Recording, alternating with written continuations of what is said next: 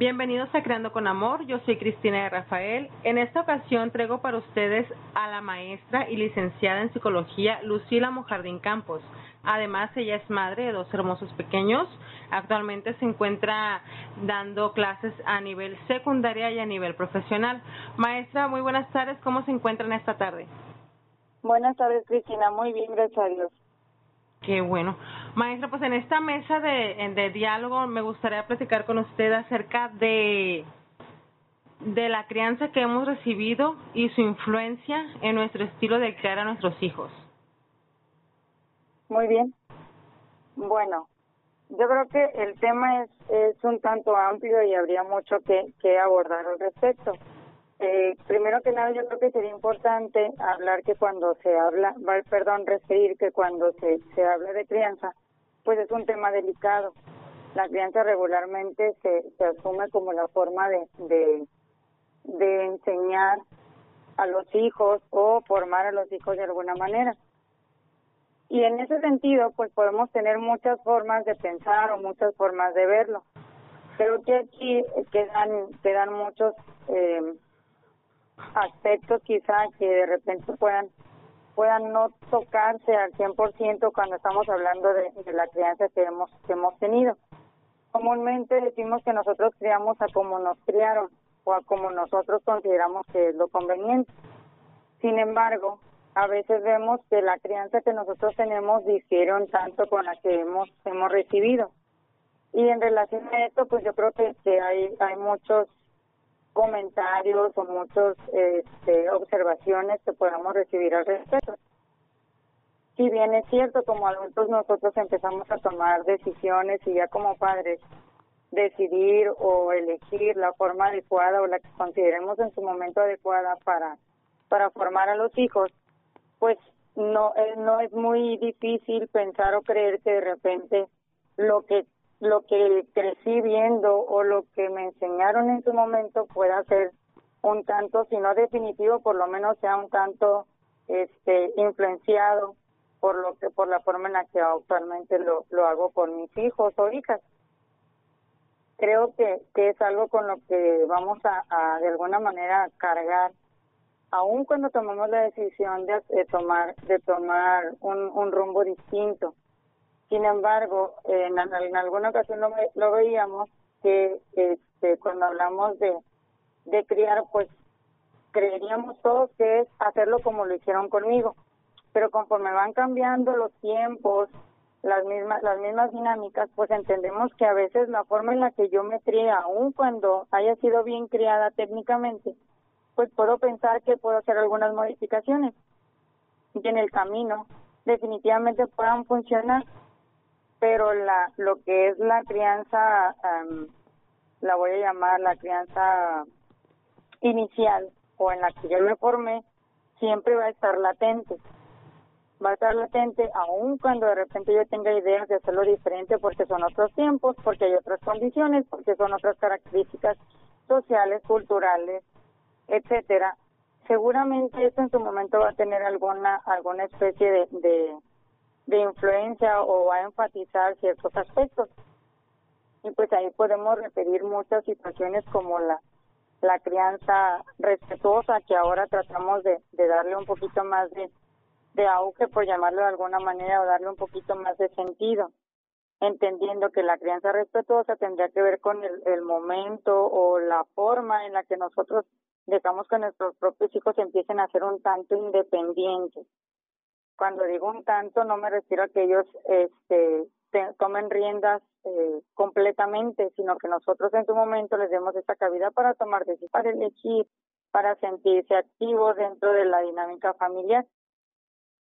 Creo que esa es una, un, una idea o un paradigma muy bueno que favorece tanto la, las relaciones entre padres o madres e hijos, así como la, las mismas formas de, de pensar, de sentir, de actuar en el mismo niño. No sé si respondería con eso su pregunta o, o hay algo más que, que sería necesario abordar. Sí, se me hace muy importante y muy interesante lo que menciona porque quiere decir que cada, que la crianza que nuestros padres recibieron de sus de nuestros abuelos es la crianza que ellos nos pudieron dar a nosotros mismos y la crianza que nosotros recibimos de nuestros padres es la crianza que le estamos dando a nuestros hijos. Y entonces tenemos que tener mucho cuidado el estilo de crianza que les damos a ellos, no un estilo permisivo, pero tampoco un estilo tan autoritario que a ellos mm, que ellos los no lo, que ellos los distancie de nosotros, pero además les lleve a practicar ese mismo estilo de crianza con sus propios hijos. Qué lindo sería que, que nosotros escucháramos a nuestros hijos porque eh, todavía se escucha, es que tú no tienes voz, tú aquí se hace lo que yo digo porque soy tu padre o una nalgada a tiempo vale más, ¿no? Entonces, esa misma crianza la vamos a transmitir a nuestros hijos y qué lindo sería que nos eh, ¿por qué haces esto? O en vez de arrebatar las cosas o de mm, poner límites muy, muy bruscos, los pongamos con amor y respeto y de esa misma manera ellos van a, a criar así a, nuestros nietos. Así es. Sí, sí, de hecho, este, lo comentamos ya en una ocasión. Eh, la línea es muy delgada. La línea es muy delgada, puesto que, que de repente eh, lo que yo crecí viendo, pues a lo mejor sí tiene un, un poder significativo, aun cuando de repente nosotros queramos queramos tomar paradigmas o ideas distintas. Pero cuando hacemos conciencia de que aun cuando, cuando me hayan creado de tal manera y a lo mejor no esté muy satisfecha, pero digo, bueno, soy una persona de bien, no significa que haya sido al 100% la, la crianza más adecuada. Ahorita nosotros como padres en su momento nos damos a la tarea de, ir analizando en qué, en qué medida lo que hasta ahorita estamos haciendo sí corresponde con cada acto exactamente si estoy obteniendo lo que yo quisiera obtener de él o de ella. Entonces creo que, que sí sería importante esa parte que usted comenta. A veces eh, criamos porque el otro me dice que con una negadita es mejor, que está muy grosero o muy o muy este rebelde porque no le doy nalgadas. Entonces si le doy la nalgada todo se va a resolver. Y pues a lo mejor eso funcionaba ciertamente en su momento y a lo mejor todavía funciona en algunos en algunos casos, pero que funcione no quiere decir que sea lo correcto, porque a lo mejor funciona para para en su momento generar ese ese comportamiento que queremos, pero a lo mejor estamos propiciando algunas emociones que no quisiéramos.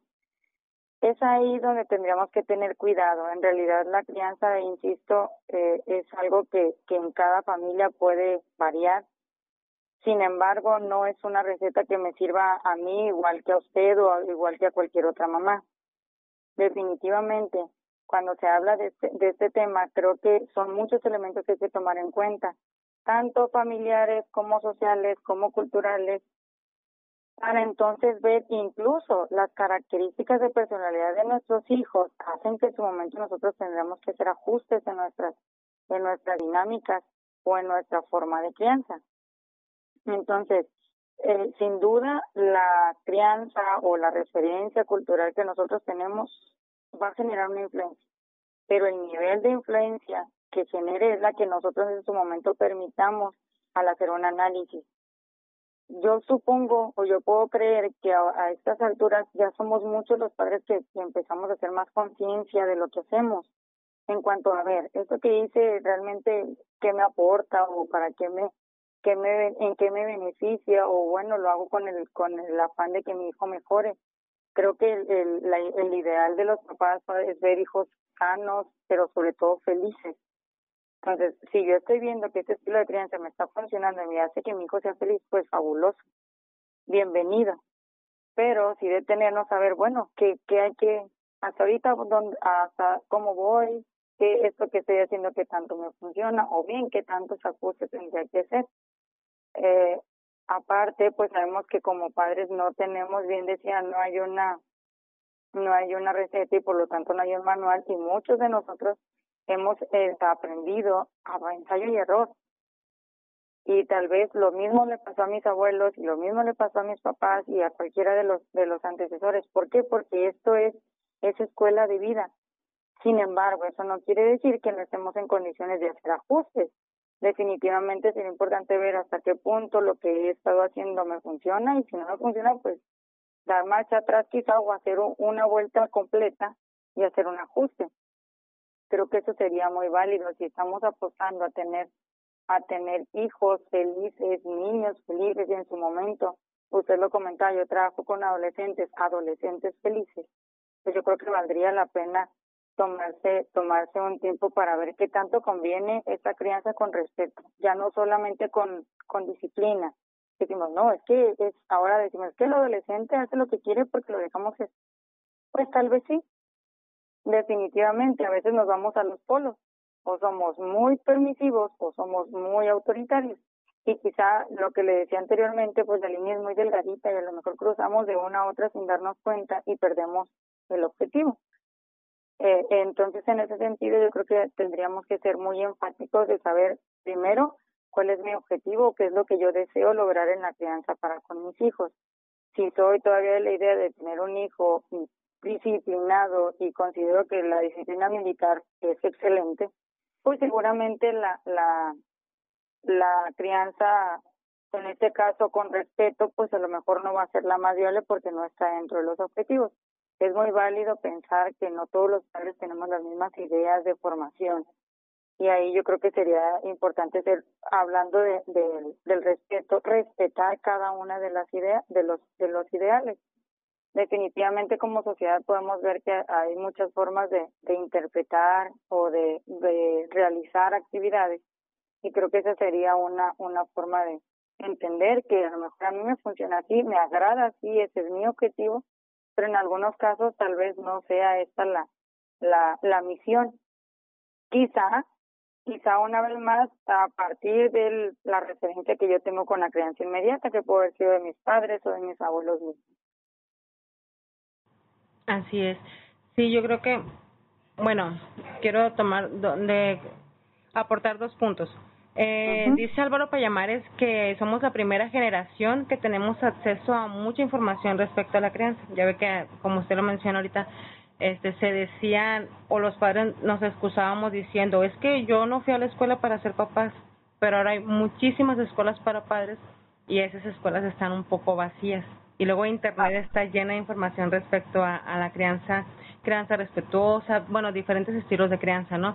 Entonces creo que sí es verdad lo que usted dice, que tenemos que tener bien claro este qué estilo de crianza queremos llevar, por qué, pero sobre todo al, al siguiente punto que voy es eh, cuestionarnos y cuestionar también a nuestros papás y a nuestros abuelos si, si las circunstancias no nos permiten cómo fue su infancia, este, cómo fue la nuestra, como una introspección que yo creo que las personas que nos están escuchando en este momento se están revisando interiormente, se están acordando de aquel momento este feliz o desagradable que sus padres le transmitieron.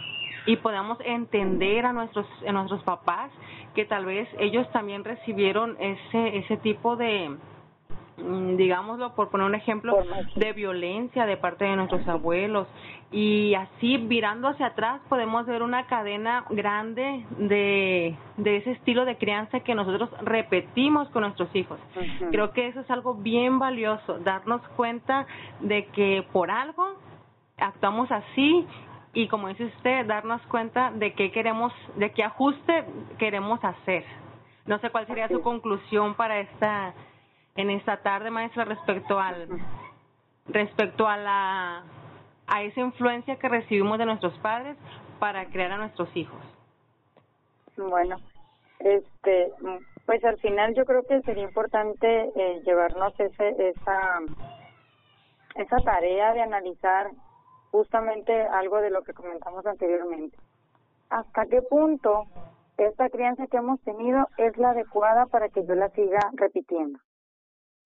Insisto, a lo mejor no podemos descartar ni podemos descalificar al 100% la creencia que hemos obtenido. Y, y lo decíamos en alguna ocasión, significa que funciona por algo porque somos personas que estamos aquí, que nos hemos formado, que tenemos que tenemos modales, que tenemos buenas relaciones interpersonales, etcétera. Seguramente sí. Sin embargo, habría que ver qué aspectos tendría tendríamos nosotros como tarea aprender a, mejorar Sí, bueno, es que mi papá jugaba conmigo, era muy amoroso, sí, pero cuando se enojaba me pegaba muy fuerte, por poner un ejemplo.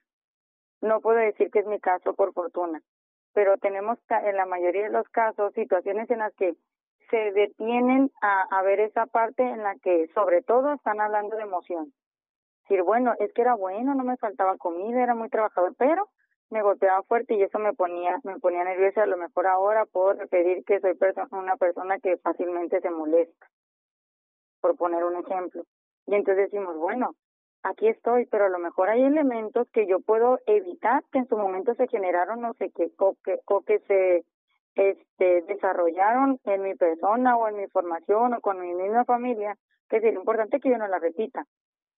Creo que lo que yo más me llevaría de aquí es, es la necesidad de hacer un, un juicio de, de, valor en el que vayamos viendo qué me gustaría repetir de lo que ellos hicieron conmigo, de lo que yo viví en mi infancia, que me gustaría que mis hijos este, trabajen o, o, o disfruten y también qué me gustaría cambiar en relación a esto, porque hay hay una hay una expresión muy común que las personas dicen, no me gustaría que mis hijos sufran lo que yo sufrí. Y, qué bueno, a lo mejor es como una parte de hasta ahí detenerme y ya no querer repetir ese patrón. Pero entonces a lo mejor sí ponerme a ver qué me gustaría que mis hijos disfruten de lo que yo disfrute y ya no solamente enfocarme en lo negativo. Si lo negativo ya lo vi, pues lo empiezo a eliminar pero sí empezar a ver un poquito hacia atrás y ver que las crianzas que, que tenemos no son del todo negativas, también tienen cosas buenas, que es lo que a mí me gustaría repetir. Los juegos con los juegos con mis hijos, la plática, la comida y la y la este es algo que se me fue la palabra la sobremesa, así es, la sobremesa, el juego con los hijos, que que el caballito, a mí eso sí me atrevo a presumirlo, a mí sí me tocó que mi papá todavía me trajera en el caballito, que jugaba con los perritos, en, en, llegaba a casa y se tiraba al piso y se jugaba, jugaba a los perritos y andaba detrás de, de los, somos tres hermanos, andaba detrás de los tres y es algo muy bonito.